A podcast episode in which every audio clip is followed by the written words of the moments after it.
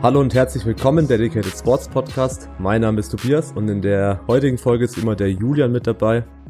Hi.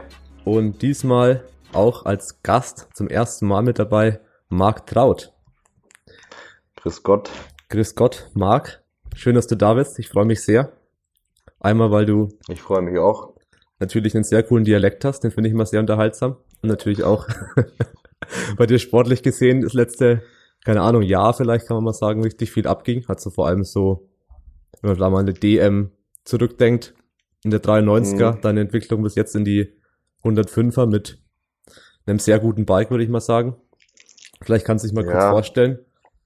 Ähm, auch so ein bisschen Powerlifting-Background. Also mich zum Beispiel interessiert auch, wie lange du jetzt schon Powerlifting-Training eigentlich machst was du davor ja. vielleicht auch gemacht hast. Und ja, die meisten werden dich wahrscheinlich eh kennen. Ja, ich denke auch, also die meisten, die Dedicated Sports Podcast anhören, die müssten mich eigentlich kennen. Ansonsten heiße ich Marc, bin 24 Jahre alt und trainiere mittlerweile seit sieben Jahren. Hört ihr mich noch? Yep. Ja. Okay. Seit sieben Jahren. Und davon sind drei Jahre jetzt knapp, beziehungsweise zweieinhalb im KDK auch Wettkampf gewesen. Ja. Und die Jahre davor war quasi Bodybuilding oder einfach Pumpen. Ja, schon, schon tatsächlich Richtung Bodybuilding. Also ich bin ins Fitnessstudio gegangen damals ähm, mit dem Hintergrund, dass ich tatsächlich eigentlich nur Muskeln aufbauen wollte und möglichst massiv sein will. Aber gleichzeitig ja, fand ich es halt auch immer, ja, und gleichzeitig fand ich es halt auch immer geil, einfach richtig stark zu sein. Weil ich fand es immer schwach, wenn Leute einfach richtig krank muskulös aussehen, so aufgepumpt, und dann bewegen sie halt kein Gewicht. Also es hat mich nie angesprochen, wenn jemand einfach nur krass aussieht und nicht stark ist dabei. Ich wollte immer beides. Ja. Hm. Wie kam es dann aufs Powerlifting selbst? Weil zum Beispiel, das glaube ich im letzten Podcast oder so, Julian, dass voll viele gar nicht wissen, dass es ein Sportart ist. So, die trainieren halt im Fitnessstudio.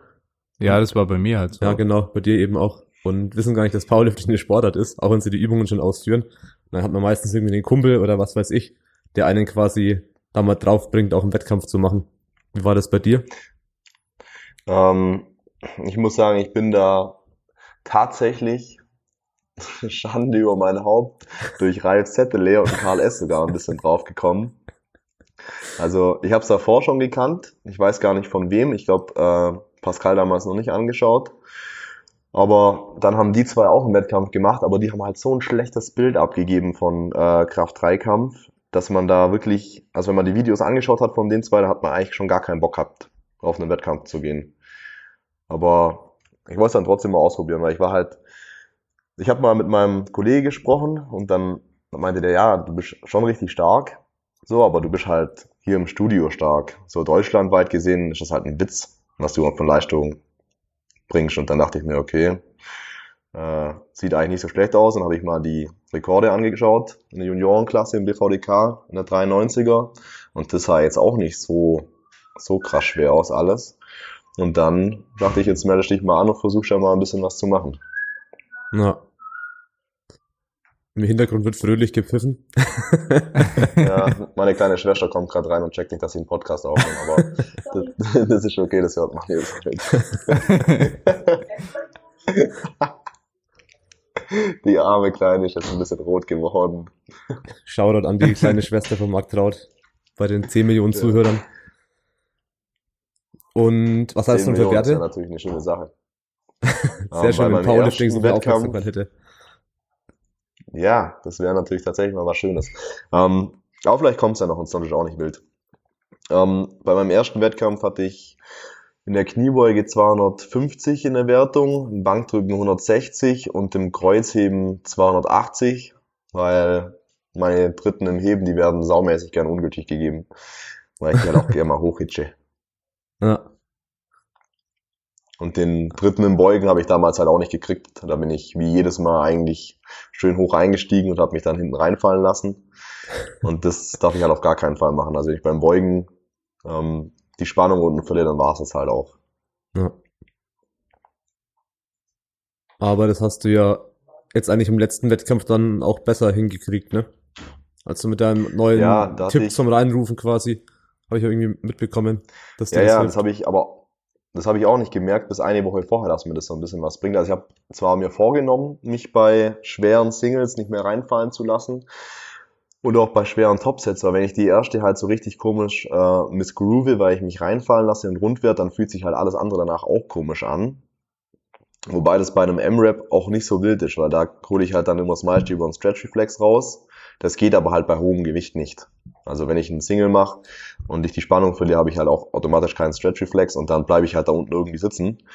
Und das mit dem, ich nenne es einfach mal Codewort, das noch mir zuruft, war eine Woche davor, also eine Woche out. Im Wettkampf habe ich nochmal einen Single getestet mit 270 und da habe meine Freundin damals zugerufen, fest.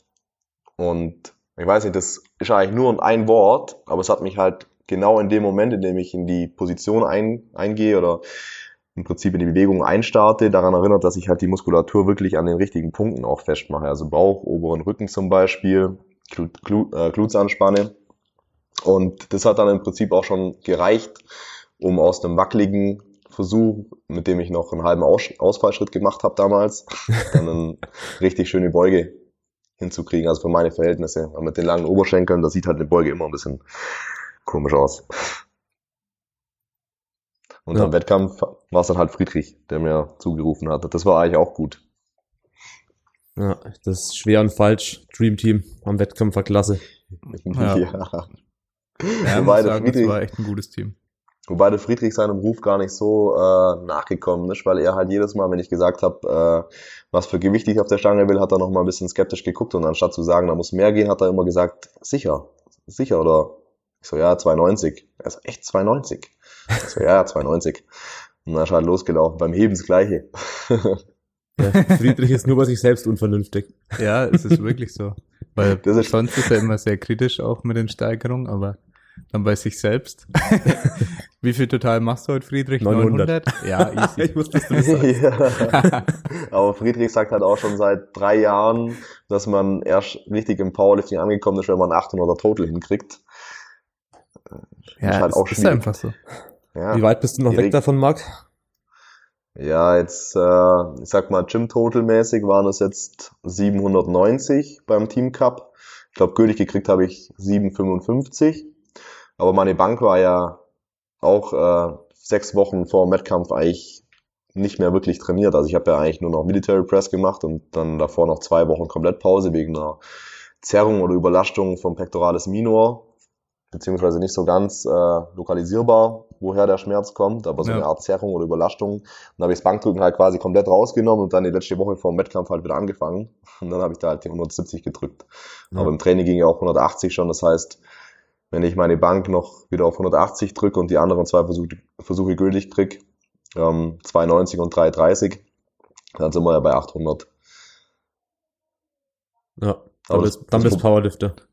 Dann bin ich Ja. Powerlifter, aber Ja, da das freue Problem ich ist mich ja, drauf. Dann können wir noch einen Podcast mit dir machen, wenn du Powerlifter bist.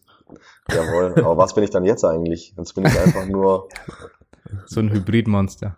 der Hochkrüppler. Ja. Ja, das Problem ist nur, wenn ich dann die 800 Total habe, dann ist halt der nächste Schritt 900. Und 900, das ist halt dann auch schon schwer, sage ich Ja. mal. Wobei der Schritt jetzt von 700 auf 800, klar, ich habe eine Gewichtsklasse gesteigert, aber das sagt ja nicht, dass ich das Du nicht kannst dir noch eine hoch. kann. Ja, ja, eben, ich kann dann einfach nochmal eine hochgehen. Ja. Das wird so schön. Das wird Ja. so hässlich. Marc und Friedrich, beide eine 120er. Das kann ich mir Scheiße, schon da wollte ich eigentlich gar nicht vorstellen hin, gell. Aber ich habe dann halt auch immer noch meine M-SPDs. Also es gibt dann gar kein Problem. Ich kaufe mir keine neuen. Das bleibt dabei. Sehr gut. Ja. Nee, aber ich sag mal, mit der Gewichtssteigerung war das schon okay. Also waren ja, wie viel Kilo waren das denn? Von 93 auf 108. Da ging schon was. Aber ich habe es halt auch nur geschafft durch Flüssignahrung. Ich bin mir vorgekommen wie in so einem Maststall. Ja. nice. Wie viele Kalorien hast du am Tag ungefähr zu dir genommen? Was schätzt du? Ja, ich muss tatsächlich schätzen, weil ich zähle halt eigentlich seit dreieinhalb oder vier Jahren gar keine Kalorien mehr. Also außer wenn man jetzt mal ein Gespräch oder so extreme Meinungsverschiedenheiten hat, wie viel Kalorien jetzt ein Lebensmittel hat, dann googelt man halt noch kurz. Aber gezählt habe ich tatsächlich seit dreieinhalb, vier Jahren gar nichts mehr, auch in der 93er nicht. Und da war es ja wirklich auch immer so, dass ich äh, so um 100, 200 Gramm meine Gewichtsklasse halt schaffen musste mit Entwässerung und allem. Und das ist natürlich, wenn man zu faul ist, Kalorien zu zählen, halt auch schwierig. Ja. Aber ich schätze mal, also ich habe immer mal so ganz grob mal geschaut, allein getrunken habe ich an manchen Tagen zwischen 1800 und 2400. Also ich habe dann zwei Liter Vollmilch getrunken und noch zwei Liter ähm, ACE-Saft. wobei, ich den, wobei ich den Saft dann irgendwann rausnehmen musste, weil ich davon abartig krankes Sodbrennen bekommen habe. Also Das das, glaube ich dir. das hält mein Zwei Körper Liter am Tag. aus. Das sind 14 Liter Saft die Woche. Ja, die Leute freuen sich, Mann. Ich kurbel einfach nur ein bisschen die Wirtschaft an, indem ich einfach viel esse. Ja, das stimmt. Und ich, und ich bin äh, der größte Faktor für Klimaerwärmung 2019 gewesen, glaube ich. Aber nicht nur wegen meinem Methangas, sondern auch wegen meiner Hitze, die ich habe. nee, ich habe, denke ich, äh, so um den Dreh rum zwischen 5000 und 6000 Kalorien gegessen, meistens wahrscheinlich zwischen 5,5 und 6. Und ja, das hängt dann dann schon irgendwann zum Hals raus. Also ich bin jetzt schon froh, dass ich aktuell auf Diät bin und äh, nicht so viel essen muss. Das ist auch mal eine ganz schöne Abwechslung. Vor allem schätzt man halt das Essen auch wieder mehr. Wenn man die ganze Zeit nur so am Fressen ist und sich gar nicht überlegt, was man essen möchte, worauf man Lust hat, weil man einfach auf gar nichts mehr Hunger hat. Also man hätte mir hinlegen können, alles, also jedes Lebensmittel, jedes Gericht, Pizza, alles und ich hätte noch irgendjemand Geld dafür gezahlt, dass er das isst und ich die Kalorien krieg. Also ich hätte da halt auch gar keinen Spaß mehr am Essen. Und jetzt aktuell Ja. macht es aber tatsächlich wieder Spaß. Ich bin jetzt bei, ich denke, irgendwas zwischen 3.000 und 4.000 Kalorien oder so am Tag. Also einfach mal halbiert. aber ich nehme halt auch zweieinhalb Kilo die Woche ab. Ja, Also das ist schon ein schon- gutes Defizit. Ja, das kann man sagen. Da würden die äh, wöchentlichen 200 Kniebeuge ähm, am Sonntag auch nicht viel einfacher, Ja, wenn man zweieinhalb Kilo abnimmt die Woche. na, das stimmt. Ja. Hm. Ja, da macht man oft so Scherze, so ein Instagram mit irgendwelchen, irgendwelchen Masse-Shakes, aber letztendlich ist ja wirklich äh, richtig harte Arbeit, wenn du halt irgendwie ein halbes Jahr lang am Stück dich jeden Tag so vollfressen musst. Ja, ja, ich meine, ich, dann, das ist eher Geigenhumor-mäßig. Ja, genau. Und weil die Leute sich immer vorstellen, dass es halt irgendwie spaßig ist, wenn man dann noch zwei Tafeln Schokolade in den Shake reinhaut. Aber dass der Körper da gar keinen Bock drauf hat und der Insulinausstoß dann direkt nach dem Trinken von 4000 Kalorien in so einem Haferflocken, zwei Liter Milch und keine Ahnung, zwei Tafeln Schokolade Shake, erstmal richtig am Arbeiten ist. Also ich habe dann teilweise auch einfach einen Zwischenschlaf, einen Erholungsschlaf gebraucht von meinem Shake. Ich habe die Hälfte getrunken oder zwei Drittel, dann hat's mich ausgenockt, dann habe ich halt drei, dreiviertel Stündchen geschlafen, bin komplett verschwitzt aufgewacht mit Sodbrennen, habe dann das andere Drittel vom Shake getrunken und dann, äh, ja, dann ging es mir halt immer noch nicht gut. Wenn ich mir einfach vorstelle, dass Friedrich das Gleiche sagt, wird's genauso gut passen. Ja, ja, und Friedrich ist genau das Gleiche, nur dass der halt dann auch noch ähm, sagt, dass es gut ist, im Training vollen Ranzen zu haben und halt auch im Training noch isst. Aber der ist halt auch sieben Stunden, da muss man ja fast Essen mitnehmen. Ja, Ja, muss man auch. er ist Vollzeit Wobei ich das ihm, ihm auch geraten habe, weil ich das selber mache, im Training zu essen, aber ähm, er, was, was er nicht übernehmen wollte, ist mein Trick mit den Gummibärchen, einfach eine Packung Gummibärchen im Training zu essen, 200 Gramm. Mhm. Aber das, das packt er nicht. Das packt er Ja, solche. Sachen kann ich ja noch anerkennen, wenn man sagt Gummibärchen oder äh, schnelle Kohlenhydrate oder irgendwas, was den Blutzuckerspiegel wieder nach oben drückt. Sowas. Aber ich meine, Friedrich würde ja noch, keine Ahnung, Schweinshaxen essen und, und Knödel, Semmelknödel oder sowas. Oder sagt er, sein Bauch soll richtig voll sein. Er hat ja auch, am Teamcup hat er ja auch noch weiße Semmel gegessen während Warm-up, während er seine, ja, das was kenn ich. waren's? Also ich dachte, ich spinne. Ja. Milchbrötchen. Ja, Milchbrötchen. stimmt. Ja. Die Ja, waren ist Trick, während, Trick 17, um während seinen Good. Mornings. ja. Ja, für schwere Good Mornings braucht man das wahrscheinlich auch. ja, ja, das- das Aber manche können halt echt überhaupt nicht mit einem vollen Magen irgendwie trainieren.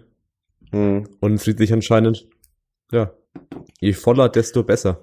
Ja, ja, ich, ich da finde auch gar Training gegessen. Essen auch nicht so geil. Aber bei, bei mir ist beispielsweise so, ich mache die erste Übung und dann kriege ich dermaßen Hunger und es ist egal, was ich vorher gegessen habe. Ja. Das finde ich echt Ich komisch, weil wahrscheinlich ich eine hab, Krankheit, aber das kann, kann ich mir auch nicht anders erklären, weil ich verstehe nicht, wie Leute, also klar, man versteht es halt immer selber nicht, wenn man es nie hatte, aber ich habe eigentlich nie im Training Hunger. Also dann ganz am Schluss, wenn man vielleicht noch so eine ISO hinhängt oder ganz früh, als ich mal noch Waden trainiert habe vor vier Jahren, dann kann es mal schon sein, dass der Appetit kommt, aber das ist halt auch kein richtiges Training mehr. Aber wenn ich voll im Training bin, dann, ich weiß gar nicht, wie man da überhaupt ein Hungergefühl empfinden kann. Also mir ist halt manchmal ein bisschen übel oder so, aber das war's dann auch. Also Hunger ist da nicht viel, viel da. Ja. Aber manche brauchen es halt einfach. ja, ja, vor allem, wenn man es einfach nicht schafft, die Kalorien sonst in den Tag mit einzubringen. Hm. Ja. Naja, aber ich finde es auch nicht schlecht. Also das Ding ist ja, die Leute schauen sich halt immer irgendwelche Athleten an, ähm, die schon erfolgreich sind und versuchen dann Sachen zu kopieren. Aber wenn jetzt einer Person immer schlecht wird im Training oder die einfach ein abartiges Hungergefühl haben und sich dann gar nicht mehr richtig aufs Training konzentrieren können, dann macht das ja wenig Sinn, eine ähm, Eigenschaft oder eine, ich sag mal, Eigenart schon fast von mir zu übernehmen und zum Beispiel den ganzen Vormittag gar nichts zu essen. Einfach nur, weil man denkt, dass es funktioniert. Ich meine, es funktioniert schon, aber beim Friedrich funktioniert es ja auch, wenn er mit komplett vollgefressenem Ranzen reingeht. Ja. Dann finde ich es eigentlich ganz gut, wenn man sich da nicht unbedingt anpasst, sondern einfach auf seinen Körper hört.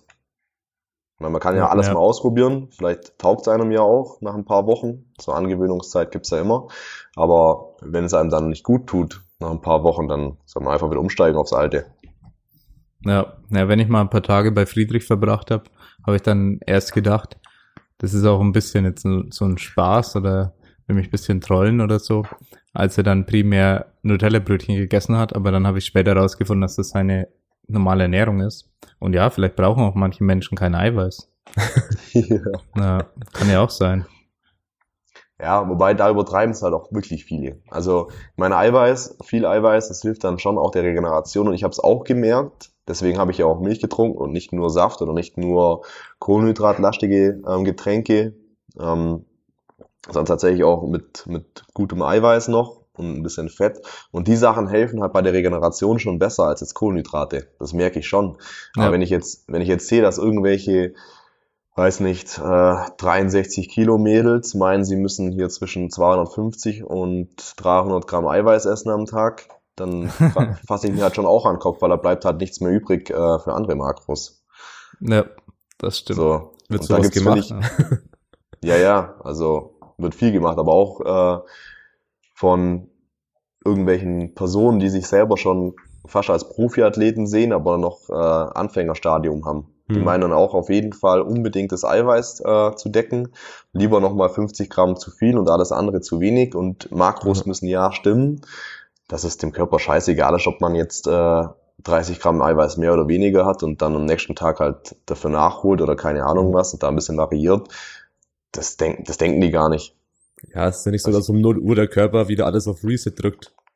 Dann sagt, okay, manche sind da wirklich startet von Null wieder von vorne. Ja, manche sind auch komplett versteift. Ich weiß auch gar nicht, wieso man so, sich so extrem genaue Makrovorgaben macht. Ich meine, man nimmt sich ja nur ähm, die Möglichkeit, variabel, äh, variabel zu essen. Ja. Also, wenn man genaue Makrovorgaben hat und die dann jeden Tag treffen möchte, dann isst man ja irgendwann aus Angst, diese nicht zu treffen, ja auch jeden Tag das Gleiche. Ja. Ja, wobei Also- ich sagen muss, das kann ganz verschieden sein. Also es gibt Leute, die krankhaft tracken, sage ich jetzt einfach mal, Hm. aber auch dann die ganze Zeit irgendwas komplett anderes essen und dann einfach so die, jeden Tag ein bisschen, ja, wie sagt man denn, ja, so Ja, rumrechnen, so Ja.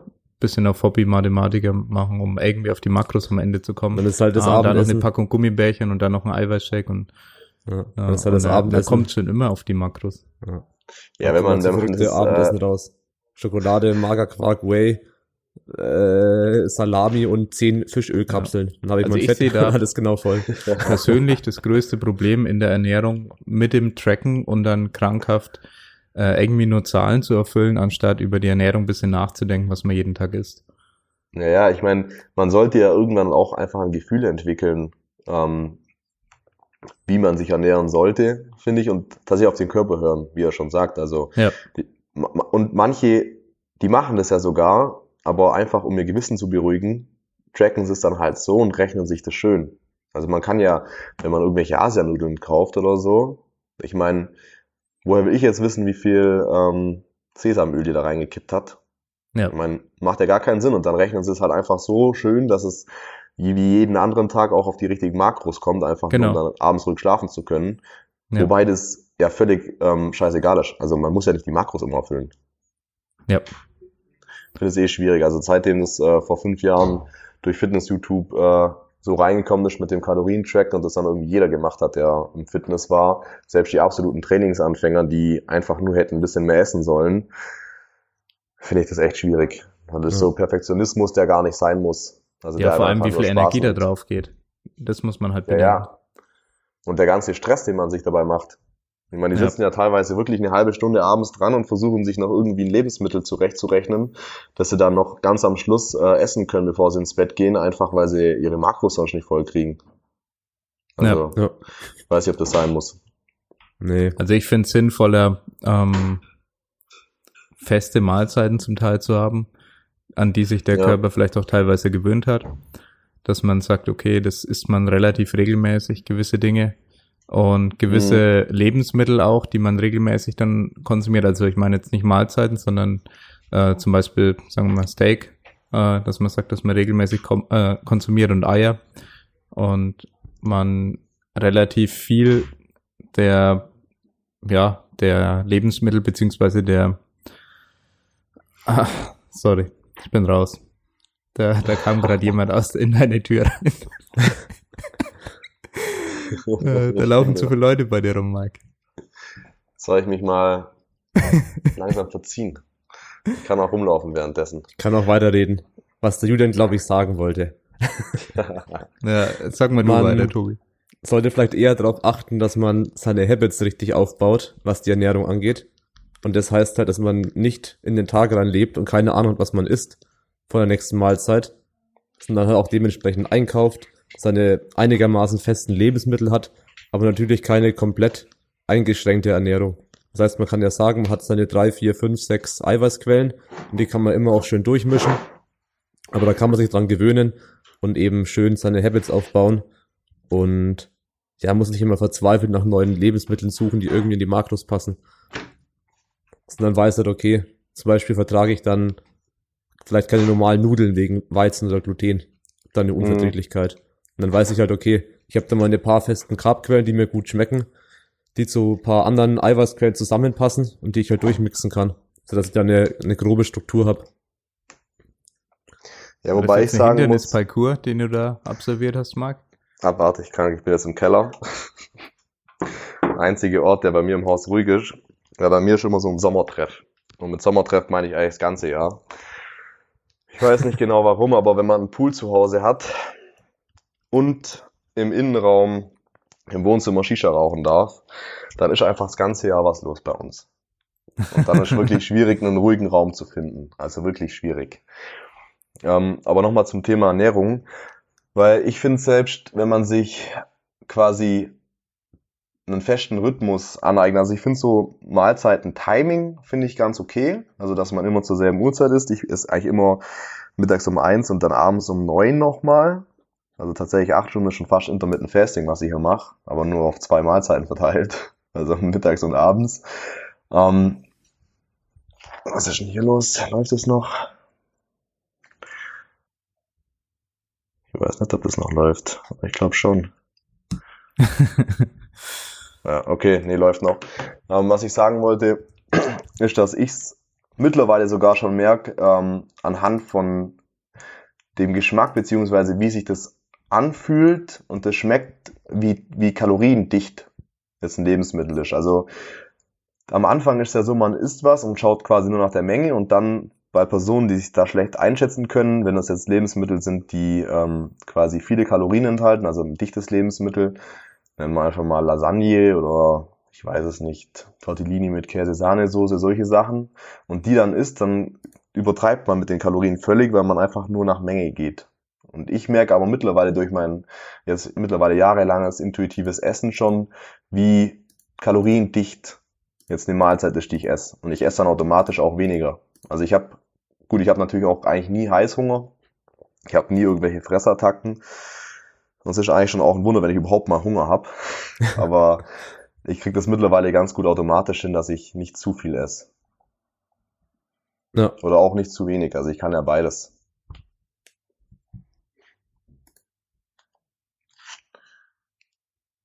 Julian, bist du wieder? Ja. Konntest du dem zustimmen und folgen, nachdem du nicht mehr abgelenkt bist? Ja. Ja gut, Julian hat ja meinen Hindernisparcours auch gesehen. Ja. Der war beeindruckend mit dem ja du Körpergewicht. bist ja irgendwo unter einem Wäscheständer durch. Ja, ich sitze jetzt hier auch Du im bist äh, unglaublich mobil. Wäsche. Ich bin tatsächlich im Vergleich, wenn ich jetzt Friedrich anschaue, ich bin abartig krankmobil. Man, man wird's ja nicht meinen, aber ich muss halt auch beim Beugen, ist gut, mit äh, 108 Kilo war es jetzt nicht mehr so das Problem, aber in der 93er, ich muss eigentlich nur ständig aufpassen, dass ich nicht zu tief gehe, weil ich für mein Körpergewicht tatsächlich noch recht mobil bin. Also sowohl meine BWS, wobei meine Brücke natürlich beim Bankdrücken schon ziemlich scheiße ist eigentlich, aber auch meine Sprunggelenke, die sind eigentlich so mobil, dass ich jetzt auch ohne Gewicht wunderbar eine Ass to Grass Kniebeuge hinkrieg. Also bei manchen Athleten ist ja wirklich so, gerade beim äh, Konrad Burkhardt, für die Leute, die ihn kennen, oder Friedrich, wenn man die Leute einfach mal ohne Gewicht eine Kniebeuge machen lässt auf kalt, ich weiß Das gar nicht, wie die, das geht nicht. Also ich habe einen Friedrich angeschaut und ich, ich kann mir immer noch nicht erklären, wie er überhaupt mit über 250 beugen kann, wenn er so unmobil ist. Er kommt ja wirklich nicht mal auf 90 Grad im Kniegelenk. Er kommt ja einfach nicht runter. Also ich finde es wirklich erstaunlich. Und bei mir ist es so, gerade wenn ich Gewicht extrem schnell zulege, muss ich auch schauen, dass ich äh, meine Mobilität erhalte. Und dann mache ich halt ein, zwei Übungen jeden Tag. Einfach nur, dass ich nicht unmobiler werde. Ich sag mal, wenn man über Jahre hinweg eine gewisse Mobilität hatte und sich die dann einschränkt durch mehr Muskelmasse, dann äh, entstehen natürlich auch wieder Reibungs- und Schmerzpunkte, die da entstehen. Also zum Beispiel, wenn ich einfach meine Kniebeuge 30 Kilo an Gewicht drauflege und dann unmobiler werde, gibt's natürlich vom, vom Quadrizeps ja so viel Spannung im Knie, wenn ich das nicht irgendwie ausgleichen kann durch ähm, Hamstrings und Adduktoren, dass man dann halt einfach auch schnell Knieschmerzen bekommt. Einfach nur durch Ja. die Spannung, die den ganzen Tag da ist. Ja. Und das sehe ich halt bei vielen. Und ich habe dann auch mal zum Friedrich gesagt, er soll einfach mal Frontkniebeugen machen. Und dann sagt er, nee, geht nicht, da krieg ich Knieschmerzen. Ja, Alter, natürlich kriegst du Knieschmerzen. Du kommst ja nicht mehr auf 90 Grad. So, also, also ich finde auch, egal wie schwer man ist, sollte man mobil genug sein, um einfach auch eine tiefe Kniebeuge ohne Gewicht hinzukriegen, die Arme über Kopf strecken zu können und sich beim Duschen auch noch halbwegs den Rücken zu waschen. Also, meine, irgendwo muss man schon noch lebensfähig sein. Okay, jetzt spreche ich für die meisten Powerlifter. Ihr könnt das nicht. Aber das ist auch okay. Zum Glück hat nur Marc diese Ansprüche nicht Spaß. Das ist grundsätzlich ja nicht verkehrt. Aber jetzt, ha- hast, jetzt haben wir im Prinzip Friedrich als Negativbeispiel bei Versuchsauswahl Ernährung und Mobilität gehabt. Und da wird sich Friedrich freuen, wenn er den Podcast hört. Ja, schwer und falsch, er sagt's ja selber immer. Er ist ja, Äh, was soll man also alles schwer und falsch. Aber stark, das ist das Wichtige, was noch angehängt Ja. werden muss. Genau. Das stark. stimmt. Mindset Viel ist total. alles. Ja, Ja. viel total. Egal auf was Genau. für Kosten, gell. Das muss halt einfach gemacht werden. Ja. Wenn wir gerade beim Thema sind, ich habe vorhin schon erwähnt, ich habe mein YouTube Mike Traut den Namen eingegeben und dann kommt Powerlifter sind fett und eklig, Sumo ist Cheating, das wahre Powerbuilding, Marks Geheimrezept für Muskelaufbau, können wir das hochkrübbeln? Ja, das waren eigentlich und schwer und falsch natürlich. Ja. Also, Skandalös. was anderes sind die Leute aber auch von mir auch nicht gewohnt. Ja, Also da kommt ja eigentlich meistens nur Bullshit bei rum. Ein bisschen Motivation und Bullshit und der Mix macht's dann auch schon. Genau. Und da du ja eh ähm, mit Abstand die solideste und schönste Technik im Powerlifting in Deutschland hast, könnten wir mal zu den psychologischen Dingen im Wettkampf ein, äh, eingehen, weil ja, die technischen Sachen brauchen wir eigentlich gar nicht besprechen. Die sind top. Ja, da passt alles. Aber ähm, was würdest du sagen, im Powerlifting sind im, während dem Wettkampf kurzfristige Entscheidungen, die eventuell nicht so gut sind oder andere oder gewisse Entscheidungen, die kurzfristig zwar eine Befriedigung schaffen, aber keine langfristige oder langfristig gesehen nicht die schlausten waren. Kann, kannst du dir was darunter vorstellen, Ähm, was das sein könnte? Jetzt auf äh, Wettkampf, also im Ja, Wettkampf. während gesehen im Wettkampf, Training? genau. Eher im Wettkampf. Ja, Mm, Da tatsächlich nicht mal unbedingt, muss ich sagen. Also bei mir ist es, also meiner Erfahrung nach, tatsächlich eher so, dass die Leute sich schon Wochen und Monate im Voraus, also bevor sie jetzt auf einen Kraft-3-Kampf-Wettkampf gehen, vor allem beim ersten Mal, setzen die sich äh, Ziele im Kopf, die sie unbedingt erreichen wollen. Also Mhm. sagen wir einfach mal 200 Kilo Kniebeuge, 150 Kilo Bankdrücken, 220 Kilo Kreuzheben und die arbeiten dann monatelang darauf hin, ohne quasi mit einspielen zu lassen, dass sie halt auch nebenher noch leben. Also die versuchen alles, um das Ziel zu erreichen, aber wenn halt was dazwischen kommt, dann kann man das halt nicht immer. Und dann gehen sie auf den Wettkampf, egal wie das Training gelaufen ist, also sie haben sich noch verletzt oder hatten noch Stress mit der Freundin, Familie, Arbeit. Ähm, und die versuchen aber dann trotzdem diese Ziele, auf die sie hingearbeitet haben, zu erreichen um jeden Preis sag ich mal. Und dann sind es eher so diese Zahlen, die man sich langfristig in den Kopf gesetzt hat, die einen am Spaß hindern. Also zum Beispiel, wenn man dann schon Ja. im Warm-up merkt, okay, heute ist einfach kein guter Tag, dann werden da meistens nicht äh, kurzfristige Entscheidungen getroffen im Sinne von, ich reduziere das Gewicht ein bisschen, weil ich das heute einfach nicht äh, leisten kann, was ich mir vorgenommen habe, sondern äh, die wollen es dann durchziehen und fehlen dann halt teilweise schon einen Opener oder gerade beim Heben.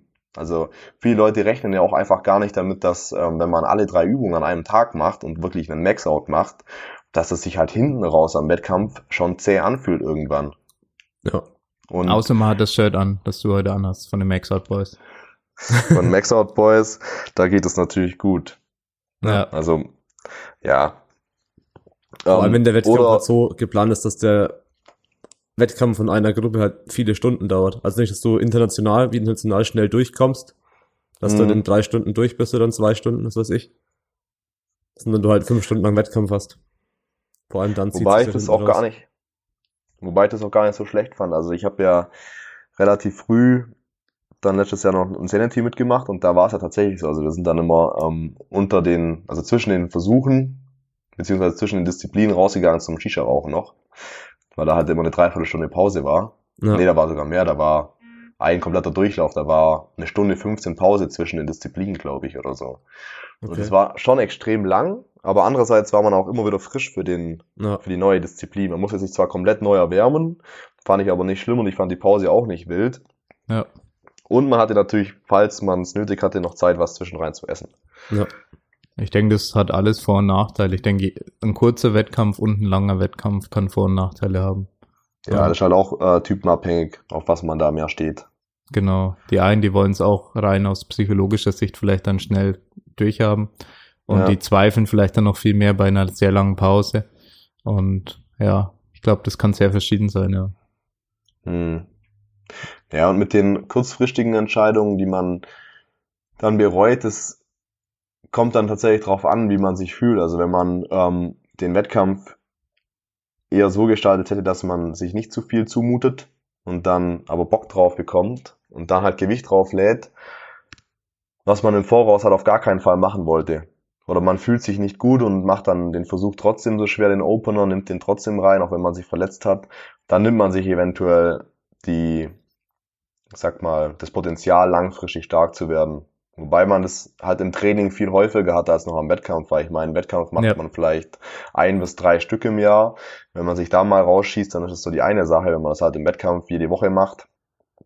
Ähm, Ja, im Training jede Woche. Halt, genau, im Training jede Woche Ja. meine ich. Dann geht's halt langfristig auch gar nicht mehr voran. Ja, Ja. genau. Ja, das stimmt. Das ist immer so diese, die Entscheidung, wo man das sagen muss, das Ego, dass man jetzt keinen Bock hat, den Open runterzusetzen. Und so, ja, geht schon, mache ich einen kleineren Sprung. Ja, Macht man einen kleineren genau. Sprung und der zweite ist am Limit. Oder macht, Ja. macht einen größeren Sprung vom letzten Warm-up zum Ja. Opener. Weil Kraft. man Schiss hat, dass sich der, der eigentliche letzte Warm-up so schwer anfühlt, dass man den Opener nicht mehr hochkriegt. Ja. Was war denn eigentlich bei deiner dritten Beuge los? Hast du da nochmal die, die Power richtig hochgefahren, weil die ist ja geflogen. Im Team Cup. Nicht, ja, ich weiß es ehrlich gesagt gar nicht. Ähm, ich habe die 270, die waren schon gut, also wie im Training eigentlich. Und normalerweise sind die bei mir auf dem Wettkampf halt immer viel schwerer als im Training, weil ich ja auch dehydriert bin, entwässert und keine Ahnung, lang nichts gegessen.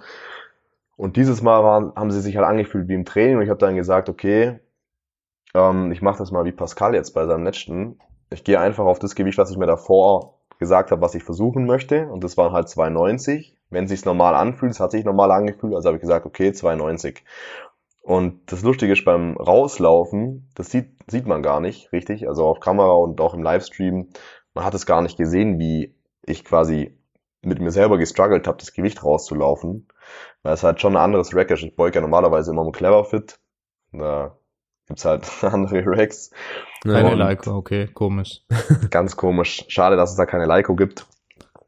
Falls es irgendjemand hört aus dem Clever Fit, kauft mir Leico. ähm, nee, und das hat sich halt anders angefühlt. Und beim Rauslaufen waren die 270 auch schon recht schwer. Beim Beugen dann aber nicht wirklich. Und dann dachte ich, okay, machen wir 290 beim Rauslaufen. Ich dachte eben, mich überfährt ein Zug oder so. Also ich bin so zittrig, wackelig rausgelaufen. Die ganze Stange hat auch schon so komisch vibriert. Und dann kam es als Absignal und ich habe aber unten schon gemerkt, okay, die werden ganz einfach zum Aufstehen. Also ich habe dann unten auch schon direkt das Lachen eingeleitet, beziehungsweise das Grinsen, wie man auf meinem letz let letzten Bild sieht von euch auf Instagram. Und das kam aber halt dann erst halbe oben an. Also meine Mimik war nicht so schnell wie mein Squat. Ja, und dann, also im Nachhinein, Tages- ja, im Nachhinein hätte ich wahrscheinlich auch 300 draufgeladen und dann wenigstens 300 ungültig gekriegt. Das wäre auch ein cooles Gefühl Ja, gewesen. 300 kann man auch mal ungültig kriegen. Das. Ja, das schaffe ich auch. Ja, bei 300 ist halt äh, schon auch eine coole Zahl. Weil ich dachte bis vor zwei Jahren noch oder so, jetzt guckst du mal, dass du 300 irgendwann mal tatsächlich heben kannst. Und mittlerweile traue ich mir die auch zu, mal beim Beugen aufzuliegen. Wobei aktuell bei dem Defizit nicht wirklich. Aber das kommt dann auch wieder anders. Ja, Ja. ja, aber es war auf jeden Fall beeindruckend. Da Ja, ich, werden wir auf jeden Fall, ja, vielleicht die dritte Person sehen. Ich weiß nicht, wie viel es in letzter Zeit im, im Raw Powerlifting in Deutschland, in BVDK gab, die über 300 gebeugt haben. Ach nee, Reiz und, Der Äh, Reiz. Hedrich? Hedrich. Und ich glaube Kevin Koch einmal 300 oder so. Ziemlich genau. ja und nochmal, Nicht so Ja. viel. nee, also ein paar Schwergewichtler beugen das halt. Glaube ich auch. Ja. Aber es gibt ja nicht Ja. so viel Schwergewichtler in Deutschland. Das stimmt Ja. auch wieder. Und was halt auch Und insgesamt deswegen- viel Radikaler Also ich gibt. glaube, der einzige Schwergewichtler war ja der Kevin Koch, dachte Mhm. ich. Na, wobei der, Keine Ahnung. der eine aus München, ESV Neuau Neuaubing, Ja, der Carlo, der hat, glaube ich, auch Genau. in dem Bereich fast gebeugt oder so. ja über. Ja, ich glaube, 310, glaube ich, hat er 15. gebeugt schon. Ja, da ist 15, 13. Aber ja, auf jeden Fall gehört man da in Deutschland zu einer sehr kleinen Elite, wenn man solche Mhm. Gewichte auflegen kann. Ja. Ja, ja, vor allem in der Ja, 105. 300 Beuge. eine 105er E. Ja, jetzt muss ich mal Weil da hat's noch gucken. niemand gebeugt, ne? Nee. Echt nicht? Nee, der Lukas hat 2,85,5 gebeugt, Cesco hat 2,85 gebeugt und Friedrich hat 2,92 gefällt. Spaß. Ja, Ja, aber Ding hat, Nee. äh, Konrad hat die 292,5 ja auch gebeugt, aber in AK. genau, Ja. Nee, aber der Also aktuelle der deutsche aktuelle Rekord deutsche ist, Rekord, oder? ist 292,5. genau. Ja. Mhm. Der gute Konrad. Krank stark auch. Aber der hat sich ja jetzt auch am Alutropf verletzt ja, der oder so. verletzt an der WM da oder davor. Ja, auch richtig schade. Ja. Ja, mal Ja, schauen. Also, Treppchen holen können. ja, beim, beim Bankdrücken hat das ja auch gemacht, gell? Ja, Ja, aber ich schau mal, ich habe halt, bei mir ist es immer so, ich lege den Fokus immer temporär auf ähm, KDK und aufs Training, weil ich mich dann halt wirklich drei, vier Monate richtig hart pushen kann. Wenn ich für andere Zeiten, also wenn ich meine ganze Arbeit irgendwie noch ein bisschen in andere Zeiten schieben kann, sage ich mal. Und dann gibt's aber halt auch wieder ein halbes Jahr oder so, wo ich ähm, das nur nebenher laufen lasse und quasi nur versuche, meine Kraft zu konservieren, was aber, glaube ich, auch meinem Körper mal die Zeit gibt zu regenerieren. Aber wenn ich den Sprung jetzt gemacht habe von einer 270er Beuge oder 65 auf äh, 290, wo vielleicht auch 300 gegangen wären, dann ist natürlich so eine Sache auch für meine passiven Strukturen, wo ich dann auch mal Ja. ganz froh bin, wenn ein paar Wochen ein bisschen leichter trainiert wird. Deswegen macht mir das auch nicht, dass ich jetzt die letzten vier Wochen eigentlich immer nur 200 auf der Stange hatte und das halt, keine Ahnung, für 3x8 mache oder 3x7 oder solche Sachen. Weil ich weiß, wenn ich wieder mehr Kalorien habe und wenn ich wieder wirklich äh, angreife, dann gehen halt auch gleich 20, 30 Kilo mehr. Ja. Wobei die 200 sich halt trotzdem immer schwer anfühlen, gell? Also es ist ja nie so, dass sich irgendein Gewicht mal wirklich leicht anfühlt. Weil allein schon, wenn man mit der Einstellung ins Training geht, dass es äh, heute eine ganz leichte Einheit wird, dann sind ja die Warm-Ups schon ekelhaft schwer. Also wenn, ich, Ja. also wenn ich mir vornehme, 270 zu beugen, dann fühlen sich 220, 230, 250 immer noch recht einfach an und ich bin da nicht aufgeregt.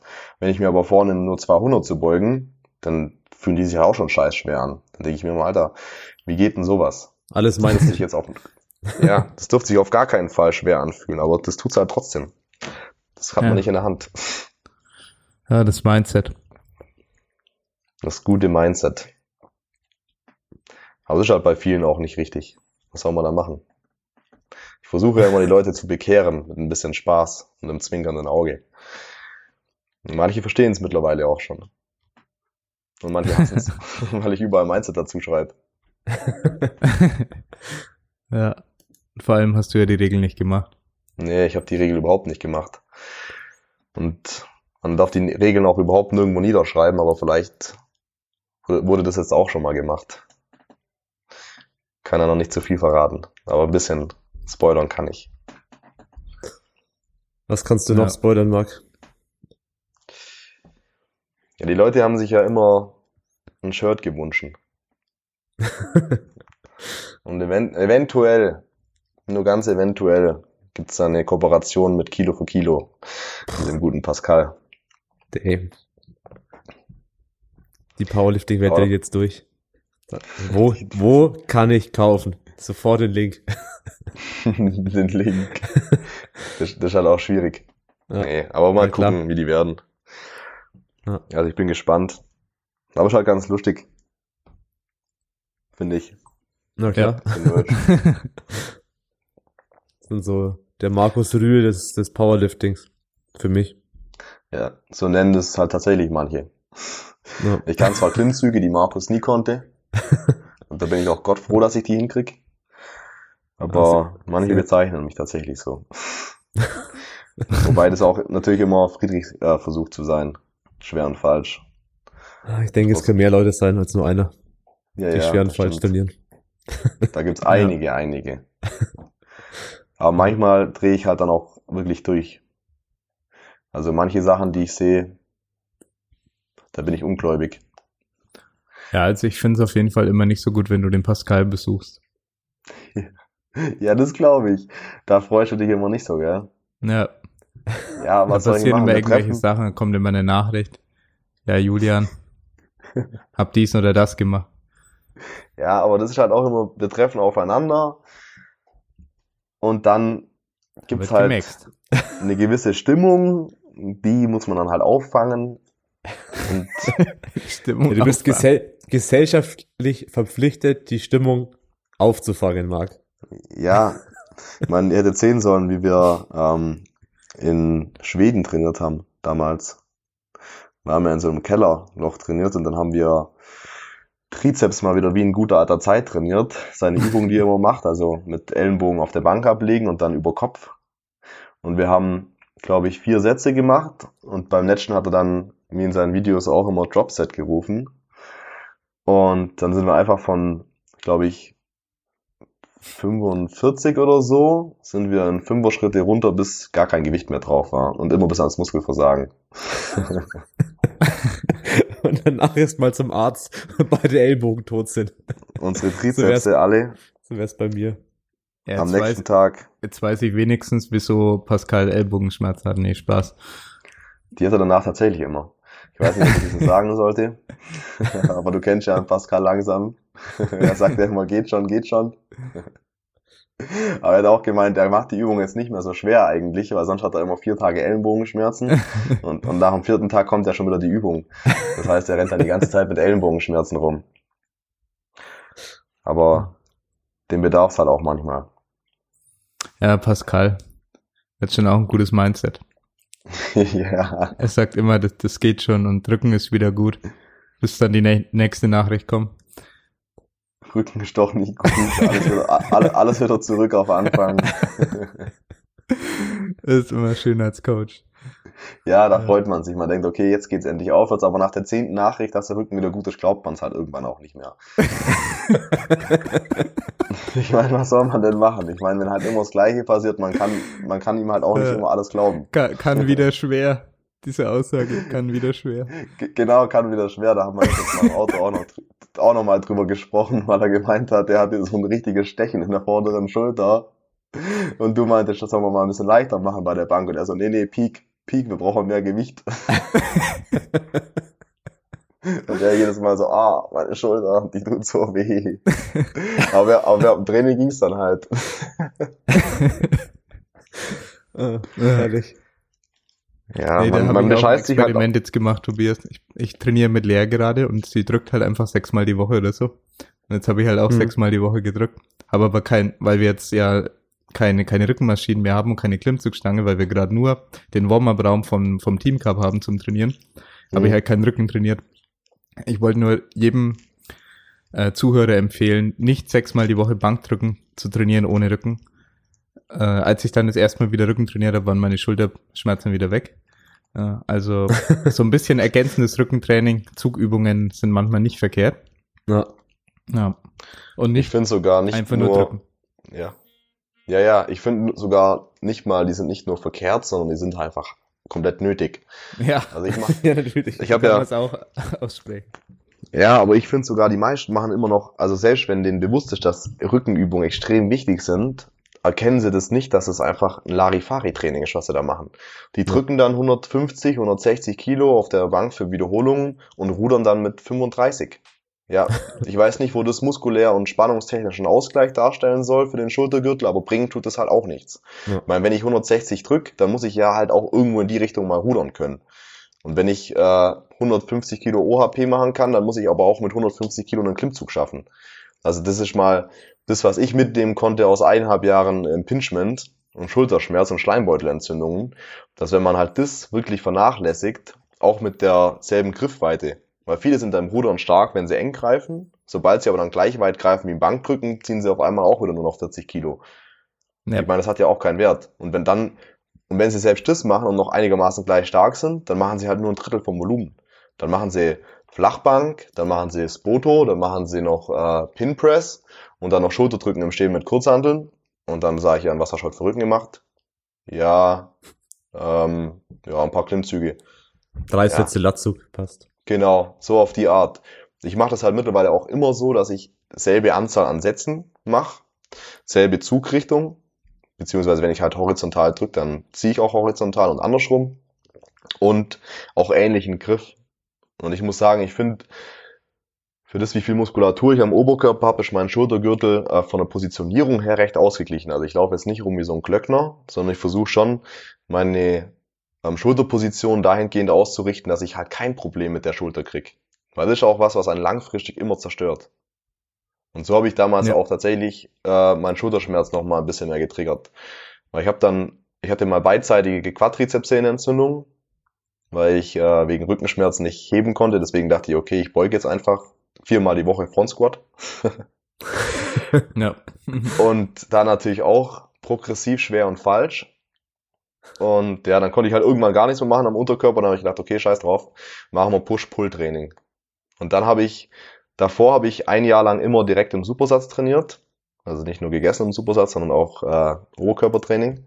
Das heißt, immer direkt schon beim Warm-up quasi. Ich drücke mit Stange, ich ruder 20 Kilo, ich drücke 60, ich ruder 60 Kilo, ich drücke 100, ich ruder 100 Kilo. Auf jeden Fall, was ich sagen wollte, ich habe halt quasi nach jedem Satz Bankdrücken auch direkt gerudert und bei Military Press das gleiche. Also ich habe immer kompletten Ausgleich von Spannung gehabt und das habe ich auch extrem gemerkt, weil als ich dann auf den Push-Pull umgestiegen bin, hatte ich halt vier Sätze ähm, drückende Bewegung, aber keine Zugübung nach hinten. Und ich meine, durch Pump und durch die Spannung, die sich im Training aufbaut in der Muskulatur, zieht es einen natürlich dann über die zwei Stunden Training von der Schulterpositionierung her, vom Schultergürtel auch extrem weit nach vorne. Und wenn ich dann die dritte, vierte Übung mit einer ganz komischen ähm, Haltung mache, dann hat's mir halt da direkt nochmal die Schulter gereizt und ein bisschen zerschossen. Und es ging dann auch erst wieder richtig weg, nachdem ich wirklich ähm, versucht habe, wieder meine alte Trainingsweise aufrechtzuerhalten. Ich meine, da gibt's auch viele Leute, die haben da gar kein Problem. Aber für alle Leute, die ein bisschen empfindlich sind in der Schulter, ähm, schaut wirklich drauf, dass ihr euren Rücken auch mit erwärmt. Und wenn ihr merkt, okay, ihr habt eine falsche Haltung, dann tatsächlich versuchen, die Muskulatur, die halt die Haltung wieder in die richtige Position begibt, auch mit trainieren während des Drückens. Und ihr verliert da auch keine Kraft. Also da haben ja die meisten die Vorstellung, okay, wenn ich jetzt einen Satz Bankdrücken mache und dann Ruder direkt danach und dann halt meine ganz normale Satzpause mache, dann habe ich ja, kann ich ja im Drücken gar nie so viel Leistung bringen, wie wenn ich das alleine mache. Aber es ist halt Quatsch, es ist halt die ersten zwei Wochen so, bis sich euer Herz-Kreislauf-System daran gewöhnt hat, ähm, mehr Arbeit in kurzer Zeit zu verrichten. Also ist dann tatsächlich auch kardiovaskulär anstrengend. Aber danach ist halt wie ganz normales Bankdrücken only. Also ich habe da keinen Unterschied festgestellt. Sogar eher besser, weil ich einfach wärmer bin. Und ich muss davor auch nicht aufs Rad sitzen, weil ich bei der Erwärmung halt schon richtig schwitzen anfange. Ja. Ja, das sagt ja auch ähm, Bryce Lewis zum Beispiel, dass man da vom Bankdrücken, vor allem hinter der Schulter, vielleicht sowas wie Band-Puller-Parts machen kann, um Mhm. da eben ordentlich warm zu sein. Und nicht Ja, nur hinlegen und drücken. machen, ja. Ja, und ich bin auch im Latt einfach deutlich wärmer. Ich meine, wenn mein Latt ähm, bei schwerem Rudern quasi aktiviert wird, dann habe ich den ja beim Bankdrücken viel besser drin. Also wenn ich den überhaupt beim Drücken drin habe, weil manche haben das und manche haben das überhaupt nicht. Kommt auch auf die Armlänge drauf an. Aber bei mir ist halt extrem positiv, wenn ich den Rücken auch gleich mit trainiere. Ja. Also ich merke zumindest beim Bankdrücken, wenn es gut läuft zumindest, dann merke ich beim Bankdrücken meinen Rücken extrem. Also dass da sehr viel aktiviert ist und das ist zumindest, wenn ich eine gute Spannung habe und für jeden, der mit guter Spannung drücken will, sollte das auf jeden Fall lernen, den Rücken irgendwie zu aktivieren im Bankdrücken und sich nicht einfach nur hinzulegen, weil dann äh, liegst du da auf einem Wackelpudding im Prinzip. Und Mhm. das ist, glaube ich, der grundlegende Unterschied dann und weswegen Rückentraining auch so wichtig ist für mich. Ich habe jetzt nämlich, ich habe es ja schon, schon erzählt, wir trainieren gerade im, im Warm-Up-Room vom Team Cup im Prinzip. Jetzt sind wir äh, extra ins McFit das letzte Mal gefahren, damit wir Rücken trainiert haben.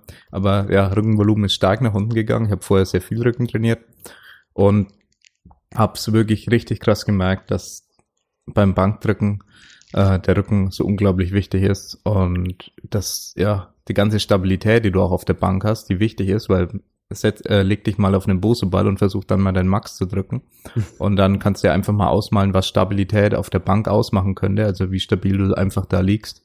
Ja, und wenn du da einfach ein breiteres Fundament unten hast, dann funktioniert das auch besser. Und wenn du einfach länger nicht mehr ordentlich Rücken trainiert hast, dann merkst du, wie das immer wackeliger wird. Und ich glaube, deswegen äh, würde ich das auf jeden Fall unterschreiben, was du sagst mit dem Rückentraining. Wobei ich äh, auch als Coach sagen muss, du hast halt immer irgendwo einen äh, Gesamtkörper MRV, also was du an maximalen Volumen überhaupt insgesamt machen kannst. Du kannst nicht alles gleichzeitig pushen. Also du kannst nicht sagen, du, du pushst dein Bankdrücken, deine Kniebeuge, dein Kreuzheben und gleichzeitig ähm, versuchst du im oberen Rücken weiterzukommen oder so. Äh, ich versuche immer so ein ähm, ein nicht Minimum Effective Dose, wie sagt man denn? So ein Erhaltungsvolumen zu finden für den Rücken, Mhm. wo ich sage, okay, da habe ich ein gutes Rückengefühl und oder auch bei den Trainees, die ich habe, da hat man ein gutes Rückengefühl, aber man kann trotzdem noch die anderen Übungen pushen. Also mir mir fällt schwer oder auch den Athleten denke ich dann keine Ahnung, sagen wir mal drei, äh, in Extremfällen 30 bis 40 Sätze Bankdrücken in der Woche zu machen, was manche Athleten brauchen, um um das zu pushen und dann gleichzeitig Mhm. auch 30 bis 40 Rückensätze, das wird nicht nicht hinhauen am Ende, ja, sondern da hat man dann ja Einschnitte in seinem Progress und da muss man teilweise das Ganze periodisieren, meiner Meinung nach. Oder kann man machen. Ja, das mache ich tatsächlich auch genauso, wie du schon sagst. Ich habe früher auch immer versucht, ähm, alle drei Disziplinen, also ich habe mir damals auch schon mal Videos angeschaut, wo die Leute halt behauptet haben, ja, man kann nicht alle Übungen gleichzeitig pushen und man weiß es natürlich als Trainee immer selber besser und versucht natürlich ähm, die unmöglichen Sachen möglich zu machen. Und dann denke ich, okay, ich pushe mich jetzt einfach härter und dann bringe ich einfach alle Lifts gleichzeitig nach oben. Und als Trainingsbeginner funktioniert das sogar noch teilweise, aber man merkt ja dann irgendwann den Übergang zwischen Beginner und äh, Fortgeschrittenen nicht mehr. Und man denkt, man kann das weiter pushen, aber es funktioniert halt irgendwann nicht mehr. So, mittlerweile mache ich es auch so, dass ich ähm, immer versuche, so im sechs bis acht Wochen Rhythmus immer ein Lift wirklich extrem zu verbessern und bei den anderen aber keinen großen Fokus mehr drauf zu legen, ähm, Sprünge zu machen. So beim Rücken mache ich das eh nicht. Also jetzt, während ich so krass gefressen habe, da natürlich überall, weil da ging es halt auch. Wenn du 2000 Kalorien Überschuss hast oder 1000 oder 1500, ja. dann kannst du auch wirklich wieder wie als Trainingsanfänger alles gleichzeitig pushen und dich überall steigern. Ja, das ging das auch wunderbar. Ähm, aber wenn du halt so auf Erhaltungskalorien bist, vielleicht 100 bis 300 im Überschuss, ganz leichter Überschuss halt, ähm, dann muss man sich halt wirklich quasi entscheiden, beziehungsweise im Programming vom Coach oder was weiß ich, halt schauen, welche Muskelpartie man jetzt stärken möchte. Da funktioniert das nicht, dass man äh, überall gleichzeitig stärker wird. Aber muss man, finde ich, auch gar nicht, weil es hängt ja gar nicht davon ab, wo meine Schulterposition ist, wie viel ähm, Progression ich drin habe, sondern ich kann ja auch ein Volumen trainieren, das mich nicht ermüdet, aber trotzdem die Muskulatur reizt. Ja. Also wenn ich jetzt nicht äh, jeden Satz at 9 ruder, äh, dann wird mich das, also wenn ich jetzt nur at 6 zum Beispiel trainiere, beim Rücken und da auf eine schöne Form achte, eine saubere, dann wird mich das im Gesamt äh, in meiner Kapazität zu regenerieren nicht sonderlich einschränken. Das ist was anderes, wenn ich jetzt versuche, Kniebeugen und Kreuzheben parallel abartig zu steigern. Oder gerade bei Sumo Kreuzheben und Kniebeugen. Wenn ich da beides pushen will, das funktioniert halt nicht gescheit. Ja. Aber das muss ja. ich sagen, finde find ich halt bei Rudern äh, oder bei Rückenübungen allgemein nicht so. Und das ist bei mir auch immer der Lift gewesen, der, wenn ich diätet habe, eigentlich auch nie Kraft verloren hat. Also ich muss sagen, ähm, Bizeps und Rückentraining ist bei mir so eine Sache, ich merke da kaum Ermüdung und ich merke da auch kaum Kraftverluste, wenn ich Gewicht reduziere. Ah, das ist krass. Ja, wobei, ja, eigentlich kann ich schon nachvollziehen. Weil, ja, ich meine, wenn man leichter wird, wird man meistens auch besser in Klimmzügen. Aber das funktioniert mhm. auch nur, wenn du nicht dementsprechend schwächer wirst. Genau. Ja. wenn sie sich immer gleich schwer anfühlen, dann weißt du, dass irgendwas nicht so ganz, ganz gut läuft. Ja. Nee, weil man reduziert ja gar nicht so viel Gewicht. Also, wenn ich jetzt, sagen wir mal, 100 Kilo wieg mhm. und ich hänge mir 20 Kilo hin, dann, und ich reduziere auf 95 Kilo, und dann sind es ja auch nur, wie wenn ich mir halt dann 15 Kilo hinhängen würde. Und ist eigentlich nicht so ein krasser Unterschied. Aber oftmals beobachte ich zumindest in der Praxis, ist der Unterschied in der Leistung dann schon relativ groß. Äh, in Klimmzügen, also wenn Leute paar Kilo abnehmen, dass sie plötzlich deutlich besser sind in Klimmzügen. Äh, und das funktioniert natürlich wirklich nur, wenn man da keine Leistung verliert. Wirklich. Ja. Mhm. Ich habe die früher auch früher auch immer gemacht habe, einfach dann irgendwann dreimal 20 Klimmzüge gemacht, aber Breite, ähm, Oberhand. Und da waren die echt angenehmer. Da war ich auch, äh, ich glaube, 82 Kilo schwer damals. Da ging das gut. Jetzt mit 108 haben die sich auch nicht mehr so, ja. so, so, gut angefühlt. Ja, also, da merkt man, 108. Ich habe nämlich auch mit 82 Kilo genau zufällig äh, vor kurzem eben 3x20 Klimmzüge gemacht. Ja, und er hat sie jetzt nicht, also bevor ich hier meine harte Diät von der bei der Weltmeisterschaft gemacht habe in Schweden. Ja. wo wollte, wo wolltest du mit 320 Klimmzügen hin? Hm? Wie bitte? Wo wolltest du denn mit 320 Klimmzügen hin? 3x20. Achso, 3x20. 320. 320, easy. Ja, nee, ja. ist mir nur aufgefallen. Ja. ja, ihr lacht, genau. Bei uns gibt's halt tatsächlich Leute, ähm, die machen als Rückentraining einfach jede, jede Woche so eine 1000 äh, Chin-Up-Challenge praktisch, also 1000 Klimmzüge ohne Flachs.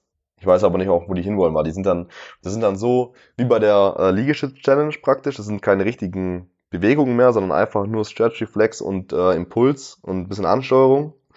Und ich weiß auch nicht, wo die dann hinwollen. Das frage ich mich immer.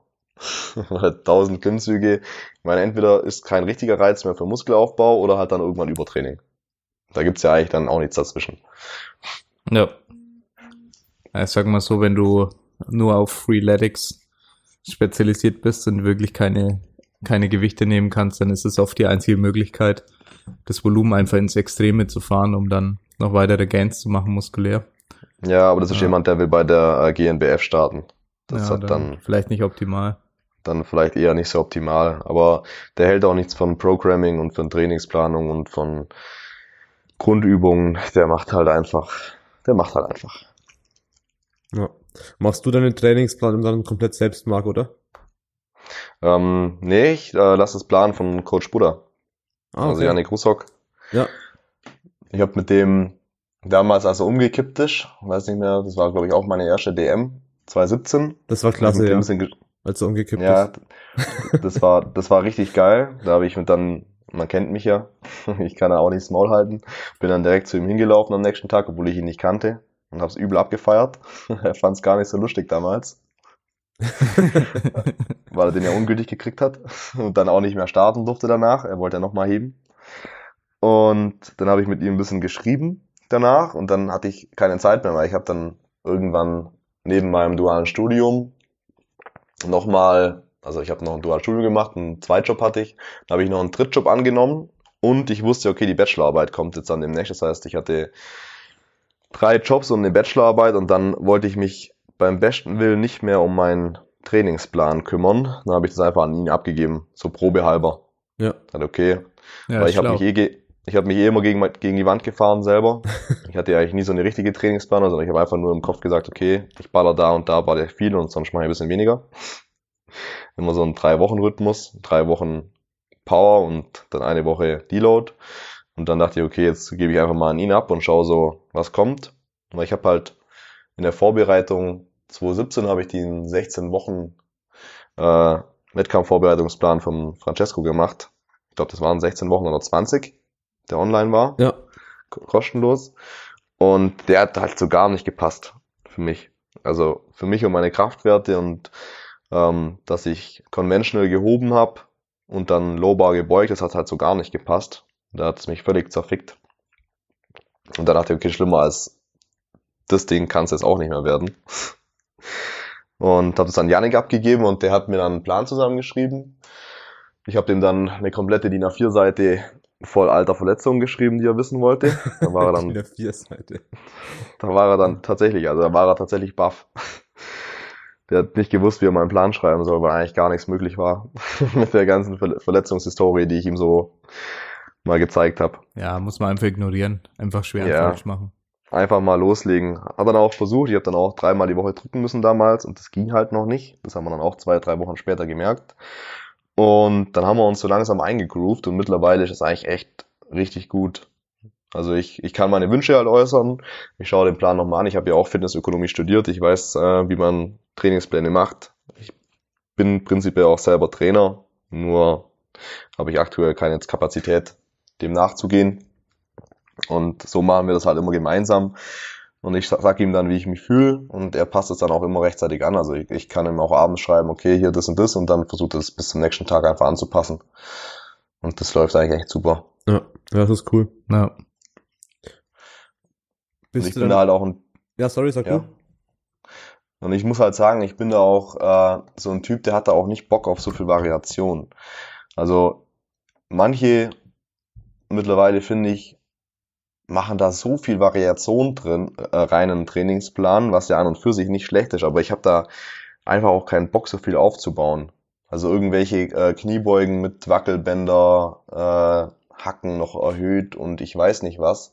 Und das ist dann so weit weg von meinem normalen Lift, den ich äh, gerne im Wettkampf machen würde, dass ich eher das Gefühl habe, ich bin detrainiert, anstatt dass es mir noch irgendwelche Benefits bringt.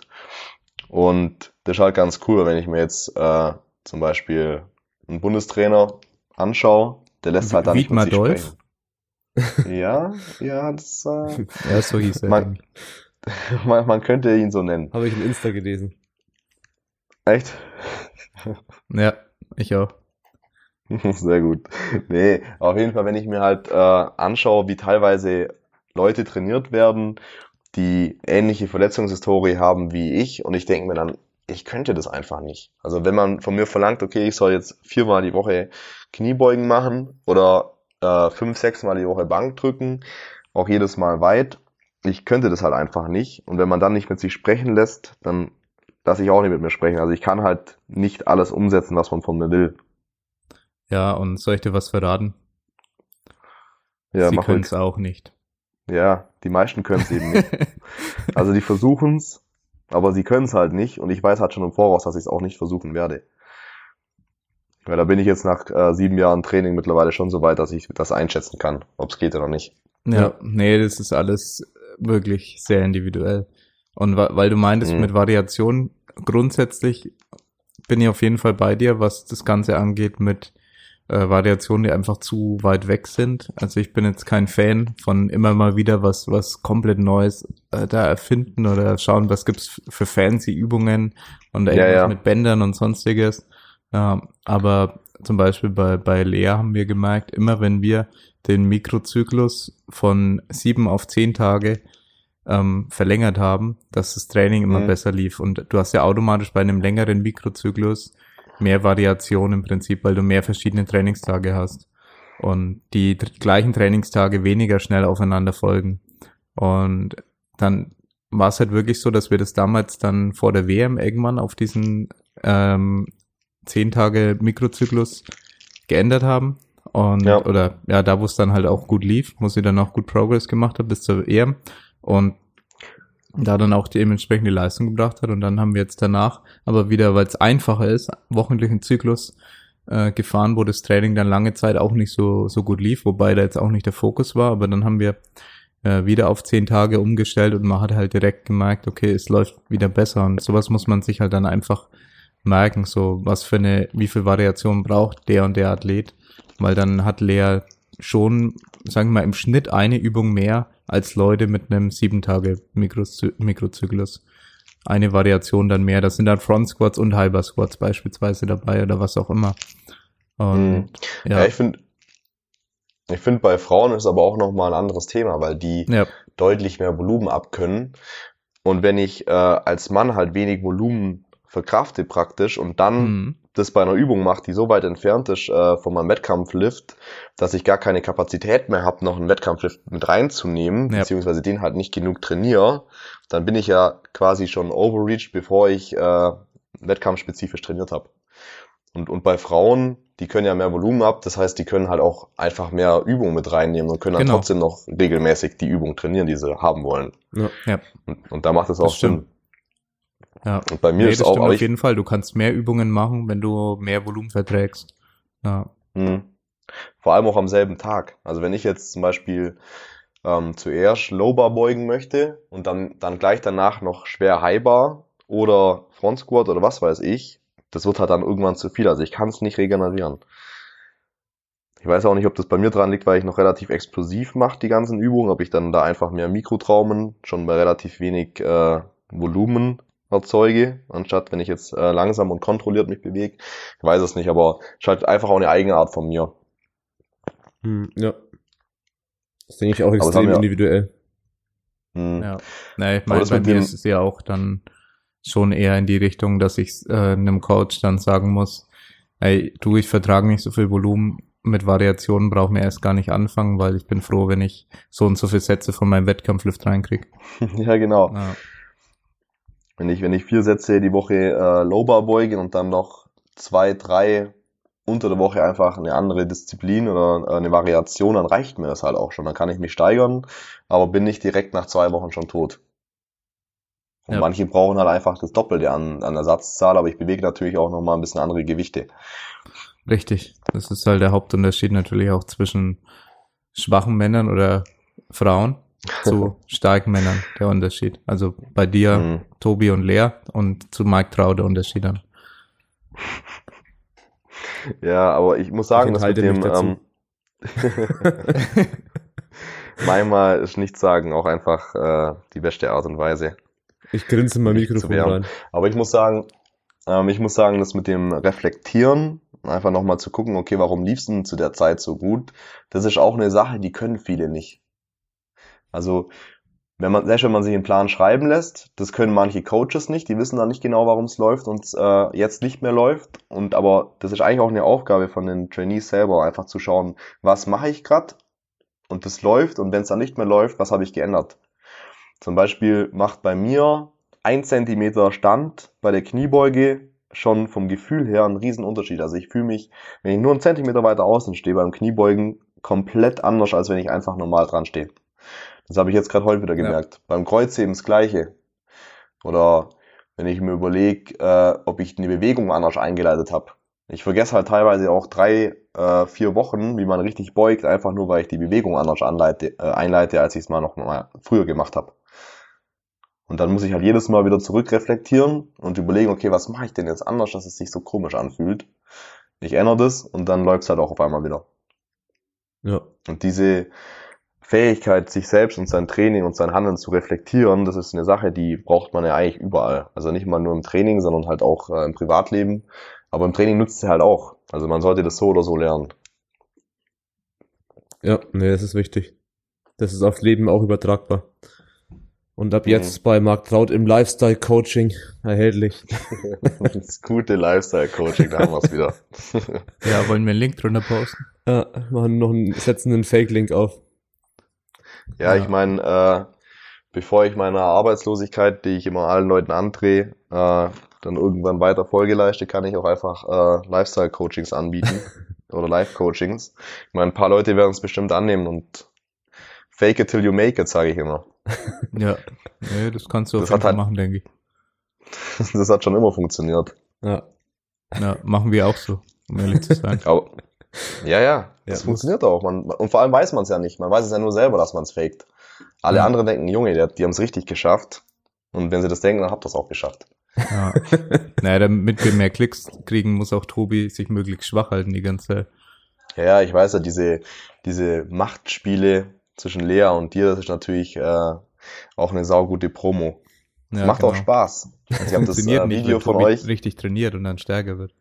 Nee, nee. Ich bin halt schon wieder gelangweilt, weil ich die Lea einfach so sehr besiegen werde an der Powerlifting Challenge. Von daher ist halt auch die Motivation bei mir im Training ein bisschen weg. Wenn ich halt sehe, wie schwach Wobei die Wobei ich sagen muss, ich habe aber ich habe euer Video gesehen damals auf YouTube. Für alle, die das nicht gesehen habt, schaut mal nochmal rein. Wie heißt das? War das Battle des Jahres also oder so? Top. Irgendwie sowas. Ja, ja. Meinst du die Vorbereitung oder den Wettkampf? Nee, die äh, Vorbereitung, beziehungsweise dieses äh, Heißmach-Video. Im Joggen gehen und so. Wo ja, du, ja genau, Rocky, wie, wie Rocky. Ja, ja. Ich hab mich, ich hab mich totgelacht. Ich fand das so geil. Ey, da war's. Ich hab gedacht, ihr seid, ihr seid halt original genau gleich behindert wie ich, dachte ich mir. das, das Highlight des Jahres Deadlift Battle? Ja, irgendwie sowas. Das ja, genau. Vorbereitungsvideo. Das war das Vorbereitungsvideo. Ja, genau. Ja, das war am Ostermontag um, ich war um 5 Uhr da im Kanal gestanden bei mir um die Ecke hab das am ja. Ostermontag um 5 Uhr gefilmt. Mit 10.000 Tags. Ich war danach so nass geschwitzt, als diese Treppen für diesen einen Shot 20 Mal hoch runtergelaufen bin. Die ersten fünf ja, ja. Mal irgendwas verkackt. So, Mann, ich lauf behindert nochmal neu. Sieht nicht gut aus. ich lauf. Ja, und Lea ist einfach nur ganz normal aufgestanden. Ja, ja hat, hat halt nicht gereicht, wie du gesehen hast. Hat verloren. Nee. Ja, nächstes Mal muss ich vielleicht, nächstes Mal ist andersrum. Im nächsten Video. Da macht Tobi dann Schaumbad und Lea boxt eine Runde. Schatten, Schatten, Schattenboxen. Ja, wir müssen auf jeden Fall ein Video vor dem vor der PLC machen natürlich. Lass uns das einfallen. Ja, dann machen wir ja PLC ist ja Push-Pull. Das heißt mhm. Bench Deadlift. Bench wird halt Das spannend. macht halt auch am meisten Spaß, gell? Ja. Und das wird halt lustig. Und haben ja, halt gesagt, wir machen jetzt ein Handicap und ich muss quasi, wie viel Kilo mehr machen als leer? 65 Kilo, glaube ich, oh, mehr machen als leer. Ja. Ich muss im Total. Ja, aber gesamt, gesamt, oder? Im Total? Ja, gesamt. Im Push-Pull-Total mhm. 65 Kilo mehr, dann werde ich gewinnen. Ja. was was nicht okay. so einfach ist. Mike schafft es auf jeden Fall, aber für Tobias ist es auf jeden Fall, es wird eine knappe Geschichte. Der Marc schafft's mit ja. der. Hat auch mal eine, wenn der Marc nur squatten würde, wird's reichen. Schafft's fast mit der Bank. Nein, Spaß, aber. Lang, langsam, meine Bank, ist, meine Bank ist ziemlich schwach. Wobei die auch gekommen ist, also mit der höheren Gewichtsklasse. Na. Ging da tatsächlich auch gut was. Ja. ja, aber für alle Leute, die eben dieses Video nicht geschaut haben, geht ja, mal auf YouTube, schaut euch an. Und schaut euch mal an, wie spezifisch äh, Tobi in der Peak Week noch trainiert. Der Peak Week. mit Schattenboxen und, und Joggen auf Treppen und keine Ahnung. Ich war in der Form meines Lebens. Geil. ja, ja. Da will man auch gar nicht wissen, wie die Form sonst übers Jahr ist. Nee. Absolut nicht. Ja. Aber was, Mike, was würdest du davon halten, wenn man Push-Pull nicht hintereinander macht, sondern, weißt du noch, Friedrich auf der FIBO, aber wenn man sagt, man lässt die Beuge weg, weil es einfach in der Praxis, man, lädt, man wärmt sich einfach im Warm-Up-Raum auf und dann Ja. macht man, man, dann drückt man und dann muss man direkt aufstehen und dann ziehen. Wäre das nicht was für dich? Ich weiß es echt nicht. Also, wenn ich es halt machen würde wie Sascha und äh, nur drei Warm-ups fürs Heben mache, dann geht es schon und drücken ist aber halt bei meinem Gewicht halt auch nicht mehr so schwierig. Also, ich habe mich auch fürs äh, Drücken im, am Team Cup nicht wirklich erwärmt, also so ein bisschen halt, aber ich habe da auch irgendwie keine Motivation. Ich weiß nicht so genau. Also, ich finde, wenn ich weiß, ich kann, ich könnte eigentlich um die 185 drücken, ich muss dann aber Leistung rausnehmen, drücke dann 170, ja, dann läuft man halt hin, dann, dann drückt man die halt. Und dann könnte ich aber auch aufstehen und danach heben, also das ist dann auch kein Problem mehr. Ja, also ich denke, es ist möglich, die zwei Lifts äh, gut aufzuwärmen und dann Ja, einfach auf der Plattform beides machen. ja, vor allem, weil beim Bankdrücken muss ich halt echt nicht so gut warm machen. Ja. Also, also schon, aber es ist jetzt nicht ermüdend. Ich sag mal, Kniebeugen und Kreuzheben in Kombination mehr eine ekelhafte Sache. Ja, das stimmt. Das macht wenig Spaß. Ja. Das ist halt jedes Mal dieselbe Muskulatur in einem ganz anderen Hebel. ja. Das liebt, das Ach liebt genau, der Körper. Tobi. Ich bin ja auch PLC angemeldet. Wir müssen übrigens das Geld überweisen. Okay. Hast du schon Was? überwiesen? Ich hab nie was bekommen. Ihr habt mich angemeldet. Ja, okay. Kann sein, dass ich es dir nicht geschickt habe. Ja. Aber wir müssen das Geld noch überweisen. Machst du Bench only? Ja, ich mach Bench only. Du scheiß Angsthase. Warum ich kein Kreuzheben machen, Julian? Hm? Wie bitte? Warum kein Kreuzheben? Weil er Angst hat, weniger zu heben als ich, wie das letzte Mal. Nee, ISG sage ich einfach. Sage ich einfach. Das ist, das ist was ganz anderes. Das war die, jo IS, ISG, das war die Joker-Karte von. Julian. ja, ja, ISG ist immer so eine Sache, das sagen alle alten Frauen Ja, und alle ehemaligen Sportler, die haben alle ISG-Probleme. alle wenn man zum, ISG. ja, ja, letztes Mal kam da, glaube ich, irgendwo im Radio oder so ein Bericht, dass äh, viele Leute denken, sie haben einen Bandscheibenvorfall, aber dann ist es meistens etwas, was man nie erwarten würde, das ISG. Dann dachte ich mir, Alter, wer erwartet denn nicht, dass ISG ist? Jeder sagt, dass er ISG-Probleme hat. Selbst wenn es was ganz anderes. Pascal hat ja auch ISG-Probleme am Anfang. Das war auch nur das ISG. Ja. Und jetzt Ja. ist alles kaputt. Ja, jetzt ist äh, irgendwas anderes, aber auf jeden Fall nicht äh, genau erkennbar, was es sein soll. Ja. Laut eigenen Aussagen. Wobei er immer weiß, was es ist. Für zwei Wochen. Ach, das wird schon alles bei ihm. Easy. Ja, der ist schon noch jung. Und ich werde hoffentlich dann auch äh, mehr als Mark drücken an der, am Team Cup dann bei der Powerlifting Challenge. Ja, weil das war ja wirklich, Albert. ja, war, war echt nicht viel, was du gedrückt hast.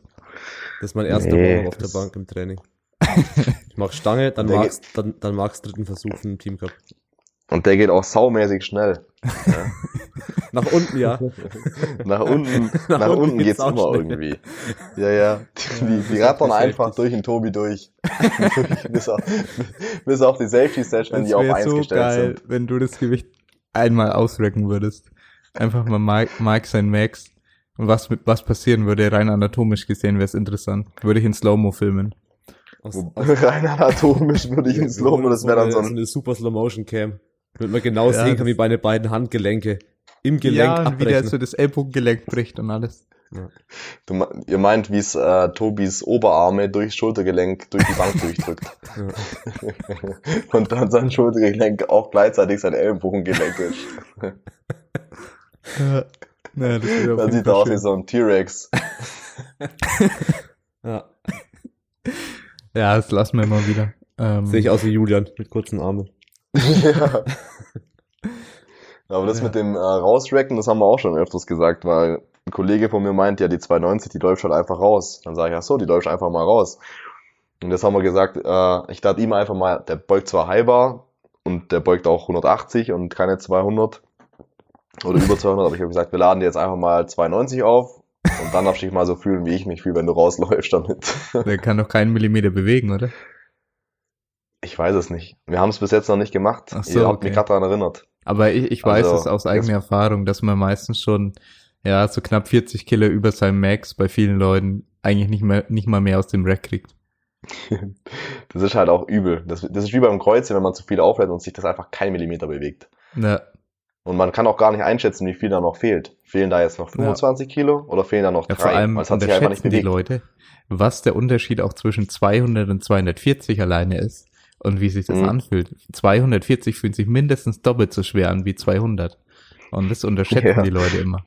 Ja, wenn die dann denken, ja, das ist ja nur 60 Kilo mehr, keine Ahnung. Das sind 40. Es ist, es ist was anderes. Ja, in dem Fall sind es 40, aber Okay. ich meine, wenn jetzt irgendjemand sagt, keine Ahnung, der beugt ja auch nur 60 Kilo mehr als der und der. Ja, und 60 Kilo, das beuge ich ja auch daheim auf Raps. Spaß. Aber es, ja, 60 Kilo fühlen sich nicht schwer an, aber 60 Kilo mehr fühlen sich verdammt schwer an. Ja, wobei ich mir das dann auch so immer schön rede. Also wenn ich dann sage, okay, ich habe äh, 260 gebeugt auf Wiederholung und dann denke ich mir, okay, ich will jetzt am Wettkampf 290 beugen, dann denke ich mir, ja gut, so eine 30 Kilo Hantel, die ist schon auch schwer, aber eigentlich sind es auch nur 30 Kilo. Die, gehen, die, die kann man schon noch irgendwo einfach mit drauflegen. Das geht dann schon. aber wenn man sich wirklich, ja, wenn man sich wirklich drauf versteift, wie schwer die Scheiße ist, aber wenn man, also wenn man sich eine 30 Kilo Hantel hebt vom Boden auf und sich wirklich vorstellt, wie schwer die Hantel jetzt ist. Junge, sind die schwer. 30 Kilo, die können so scheiß schwer sein, wenn man will. Ja. Und das dann einfach noch mehr draufzulegen, das macht auch keinen Spaß. Aber auf jeden Fall würde ich den mal sehr gerne 290 rauslaufen sehen. Liebe Ja, Grüße gehen es- raus an Nick wird's- Johnson. Es wird sich kein Ja, freut sich. Millimeter bewegen im Rack. Das hört er jetzt nicht gern. Wenn ihr jetzt noch öfter sagt, das bewegt sich nicht, dann wird er es versuchen und ich werde es filmen. Ja, aber Ja, das es wird bewegt sich nicht. Ja, aber gefährlich darfst wird's auf jeden Fall, aber. Bewegt sich eh nichts. der läuft einen halben Schritt nach hinten und dann rastet das Gewicht aber saumäßig nach unten. Clever fit 290 abschmeißen. Oh je. Vor, allem- oh je, vor allem sind wir im ersten Stock. Ja, Das, das lieben die Fußgänger noch mehr als meine Kotzattacken, die immer wieder mal vorkommen. Na, die sind klasse, Marc. Ja, ich finde die auch klasse, aber mir wurde schon nachgesagt, dass ich die fake. Hört mal, ich habe da nicht, ich habe da keinen Grund zu faken. Ja. Ich kotze da einfach. Ja. Übrigens habe ich sehr schöne Aufnahmen von dir gemacht beim Shisha-Rauchen vor der Eventhalle am Team Cup. Ja. Ich hoffe, das Video kommt bald. Ja. Und ja, sollte eigentlich dann irgendwann relativ kurz nach dem Podcast kommen, oder? ja, entweder kurz davor, kurz danach, müssen wir mal gucken. Ja. Ja, Ach, habt ihr wieder ein Ding, äh, ein Ding, Video zusammengeschnitten vom Team Cup? Ja. ja ich habe es zum Teil geschnitten und dann äh, outgesourced. Also den Teil mit dir habe ich natürlich selber geschnitten, mit, mit dir beim Shisha-Rauchen. Aber ja, Ja, Shisha muss halt sein. Das haben wir auch damals gut dann, ja, Shisha. Ich weiß nicht, ich brauche so ein bisschen Nikotin. Ich sage immer Nikotin und Koffein, die zwei Sachen. Junge, da geht's richtig ab. Das Einzige, was ich vor so einem Wettkampf brauche. Aber ich habe auch, als ich äh, so zurückgerechnet habe, ich habe im Warm-up richtig krank geschwitzt beim Beugen und klar, da hinten drin im Eck war ein bisschen stickig teilweise. Aber ich habe richtig geschwitzt und getropft schon und dann habe ich mal so durchgezählt und ich hatte halt acht Kaffee und vier Monster. Vier Monster nach Kaffee. Und das auf nüchternen Magen vormittags. Du bist krank. Aber dann weiß ich auch, warum dann das Ding so gut lief, das Beugen. Da war richtig Power, da war richtig Power drin. Aber ich würde es niemandem empfehlen, weil die Woche drauf bin ich auch krank geworden. Das schreibe ich auch dem äh, der Koffeinüberdosis zu. Ja. Äh, ich weiß nur, dass ich Nikotin und Koffein nicht vertrage und dann einfach kotzen würde. Echt? Aber wenn du es verträgst, dann ist das die beste Kombination. Das ist, glaube ich, sogar äh, mit Studien belegt, dass da Synergieeffekte entstehen. Ja? Also ich, Okay, ja, krass. ich glaube tatsächlich. Also Koffein und Nikotin, wenn man die zusammen nimmt. Und ich rede jetzt nicht davon, dass ihr alle, alle Rauchen anfangen sollen. Fürs Koffein, Ja, kann man sich Aber- auch spritzen, Nikotin, äh, fürs Nikotin. denke ich. Jetzt haben bald alle so Nikotinpflaster am Arsch hängen. Dann, sprit, dann, dann spritzen die Leute sich nicht mehr in der Umkleidekabine, sondern kleben sich gegenseitig Nikotinflasche auf die Arschbacke. Kein guter Trend. Ich finde den schon okay. Also ich finde ihn, ich würde ziemlich- ich find ihn ziemlich geil. Ich finde ihn auch ziemlich geil. Also ich würde es auf jeden Fall supporten, wenn ich Leute in der Umkleidekabine erwische, wie sie sich gegenseitig die Flasche draufkleben. Ich würde mir glaube auch eins gönnen. Für die Power. Ja, Marc, vielleicht Ja, sind wir am Ende. Was sagst ja du, wir Julian? haben alles, alles durchgekaut. Was wird der nächste Wettkampf sein, Marc? durchgekaut. Ähm, Insanity. Insanity? Also der steht, glaube ich, am 4. Oktober oder was.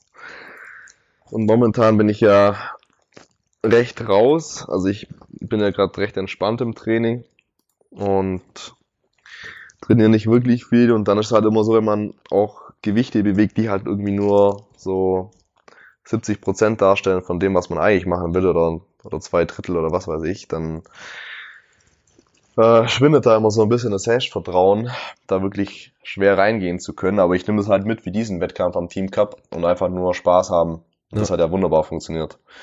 Also ich setze mir auch wieder keine Ziele. Und das, da geht's ja eh um nichts. Also ich kann keine deutsche Rekorde aufstellen, das will ich dann nächstes Jahr machen, wenn es geht. Ähm, ich nehme den einfach nur aus Spaß mit. Die ganzen Leute wiedersehen, nette Gespräche führen, bisschen ballern und sich einfach für das Training belohnen, dass man das ganze Jahr durchzieht. Weil ich meine, früher habe ich halt immer ausgemaxt, also alle zwei Wochen mal irgendwo und habe da keine Belohnung mehr gebraucht, aber mittlerweile halte ich mich tatsächlich an ähm, das Training, das mir vorgeschrieben wird. Also Ja, sagt man. Pascal. Ja, Janik ist da ja auch nicht erfreut. Das geht ja nicht nur dir so, Julian. Mein Coach ist da ja auch nicht erfreut, wenn ich ihm wieder sage, dass ich äh, aus Versehen an der Deadlift Bar 300 auf äh, 3 gezogen habe. Da denkt er auch, oh. Aber er ist dann immer auf was ekelhafteres gefasst, weil ich kann ja auch richtig krumm hochheben. Und als er dann gesehen hat, okay, die sind gar nicht so hässlich, äh, war er gar nicht so mad, wie ich gedacht habe anfangs. Also stand schon okay. Aber auf jeden Fall werde ich den Wettkampf einfach äh, mit Spaß mitmachen. Werde natürlich wieder schon ballern und ich habe auch eigentlich Zahlen im Kopf, die ich machen will. Aber mal schauen. Ja, und die wichtigste Frage, hattest du am Team Cup Spaß? Auf jeden Fall. Ich war zwar danach wirklich richtig lethargisch. Also, lass, sagen wir mal, es liegt am Koffein und einfach an der extremen körperlichen Belastung, die dann äh, in drei Stunden auf einen niederrasselt. Aber ich war danach richtig lethargisch, so eineinhalb Stündchen oder so. Da hätte ich mich am liebsten einfach irgendwo in einen Raum einsperren lassen und hätte die Türe zugemacht oder die ist ja dann zu und hätte dann einfach ich wollte am liebsten einfach einen Tag lang komplett alleine sein.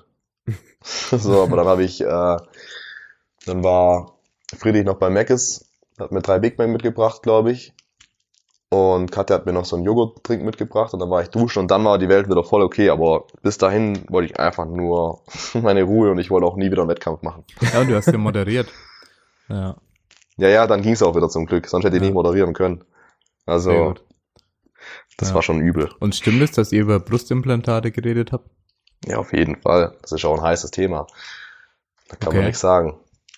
Aber wir sind, äh, weil er hat gemeint, dass wir, dass man Brustimplantate im Prinzip äh, nicht erlauben sollte, aber man kann ja nicht äh, für eine Sportart, in der man kein Geld verdient, bei uns in Deutschland zumindest, ähm, und die ist nicht olympisch ist, kann man ja nicht sein komplettes Leben auf eine Sportart fixieren. So. Und außerdem Ja. ist ja tatsächlich so, wenn, wenn Mädels halt ihre Brust äh, vergrößern lassen und das unteren Muskel legen, dann schneiden die dafür ja zwei Drittel von der Brustmuskulatur ab. Ähm, in am Brustbein. Die sind einfach zurückentwickelt und dann haben die ja praktisch nur noch ein Drittel Brustmuskulatur. Ja, das ist ja keine Option. Ja, also deswegen, das ist auch tatsächlich ein Grund, warum relativ viele Mädels im KDK-Bereich sich die Brüste nicht machen lassen, weil die das Bankdrücken so lieben, dass sie keinen Bock haben, zu pausieren. Ja, Ja, aber ist auch okay. Ich meine, jeder soll machen, was er will. Und im Endeffekt juckt's halt auch niemand. Ja. ja da fällt mir aber gerade ein, so Matti und Marc zusammen auf einem Foto. Das wäre schon eigentlich was Geiles gewesen. Aber oberkörperfrei natürlich beide. Ja, aber das nicht, wenn stimmt. ich so fett bin, Mann. Der ist ja in einer guten Form. Das kannst du mir nicht antun. Warum sagt niemand, niemand wollte ein Foto mit mir, als ich 93 Kilo gewogen habe, Mann. Da war ich noch, da habe ich noch äh, ausgesehen wie ein Athlet. Jetzt sehe ich jemand, jetzt sehe ich aus wie jemand, der gerne mal Pommes isst. Ja, er hat gerade Diät, der war ja auch auf 100 irgendwas. Hm. Ja, ja, der sieht auch richtig gut aus. Trizeps freigeschaltet, wie Ralf Zetterle damals. Freigeschaltet ist auch ein kommen. geiles Wort. Ja, Ja, ja, das war damals schon so. War auch ja, freigeschaltet. gutes Moderatorenteam, denke ich. Ja. Kann man sich äh, für die Zukunft schon mal merken. Ja, ich meine, nach dem Wettkampf ist das äh, natürlich gar kein Problem. Da mache ich das auch mal wieder gern. Schon Sehr lustig nice. eigentlich. Das freut uns. Ja. Okay, Gut. Dann Okay? letzte Worte. Marc, vielen Dank Ja, für die eineinhalb Stunden. Ja, ich wollte mich auch gerade bedanken, dass ich dabei sein durfte. Hat auf jeden Fall wieder Spaß gemacht am Sonntag. Ja. Ja, das stimmt. Vielen Was Dank. willst du den Zuhörern noch mitgeben, Marc? Puh, wenn man mir immer sowas zuschmeißt, gell. Also ich würde einfach sagen, ähm, dass die Leute weniger nach rechts und links schauen sollen und sich nicht versuchen sollten, ähm, in eine andere Person zu wandeln, sondern einfach sie selbst sein und so trainieren, wie es für sie taugt. Auch beim Essen genau das Gleiche. Und einfach Spaß haben im Training und Gas geben und dann kommt eigentlich Gewicht und Muskelmasse von alleine. Okay. Hört sich gut an. Hört sich gut an. Gut, Und Dann- natürlich schwer und falsch. Schwer und falsch sowieso. sch- schwer und falsch und hochkrüppeln und die Regeln werden nicht gemacht. Angeblich, zumindest. Man, man erzählt sich das. Ja. Da hätte ich, wette, aber noch in ganz zehn kurz. Jahren hast du schon einige Regeln gemacht, Marc. ja, ich habe bestimmt schon einige Regeln gemacht. Das Lustige war, das kann ich hier mal noch ganz kurz erklären. Das ist jetzt mein letzter, letzter Satz, den ich sagen möchte. Ich lag mal neben Katja auf dem Sofa und dann sagt sie mir, warum ich immer erzähle, dass ich die Regeln gar nicht mache, wenn ich sie doch mache. Und dann sage ich, und dann sage ich, ja, natürlich mache ich die Regeln. Klar, natürlich mache ich die Regeln, aber ich kann es natürlich nicht öffentlich zugeben, dass ich die Regeln mache. Und man schreibt die auch nicht fest. Und dann hat die Alte das einfach aufgenommen und die Sprachnachricht gespeichert. Und sie so, und jetzt habe ich dich. Und ich so, hey, hey, hey, lösch den Scheiß wieder. Sonst sage ich dir gar nichts mehr. Dann hat es einfach gelöscht. langsam, langsam, Katja. Genau so, langsam, langsam, langsam. Solche Aufzeichnungen wollen wir überhaupt nicht gern haben. Wenn Ja, du irgendeine Scheiße machst, dann weißt hab du. ich da. Hä? Ja, ja. Aber das habe ich ja auch gerade nur wiederholend gesagt. Wir wissen ja gar nicht, ob das wirklich so passiert ist. Ja, das stimmt. Also ich kann nochmal für alle Leute, niemand macht die Regeln und ich sowieso nicht. Also Ich, ich ich habe nur meine Freundin verarscht. ich hab's, ich kann's wirklich bestätigen. Aus erster Hand. Also ich leg meine Hand da ins Feuer, dass der Marc nicht die Regeln macht. Sehr gut. Ich liebe es, wenn Leute für Sachen ihre Hand ins Feuer halten, Ja. die eigentlich ganz offensichtlich zu scheinen sein sind. Okay. Nochmal die wichtigste Story am Ende reinge, reingesqueezed. Ich denke, es war Ja, auch die das auch mal sein. Podcast-Highlight, meiner Meinung nach. Ja. Die Story mit den Regeln. Am Sofa. Dann vielen Ja, da Dank. wollte die mich einfach dran kriegen. Kann man nichts machen. Ja. Dann vielen Dank an alle, die zugehört haben. Gerne eine 5-Sterne-Bewertung dalassen, wenn euch der Podcast gefällt. Und mal Instagram at dedicated sports reinschauen und bei Marc Traut natürlich auch. Ja. Da verlinke ich dich. Ich glaube, das ist Marc unterstrich TRT. TRT, aber ich pack's in die Beschreibung einfach. Auf jeden Fall gerne mal äh, vorbeischauen und ja, bis zur nächsten Folge. Ciao. Ciao. Peace out.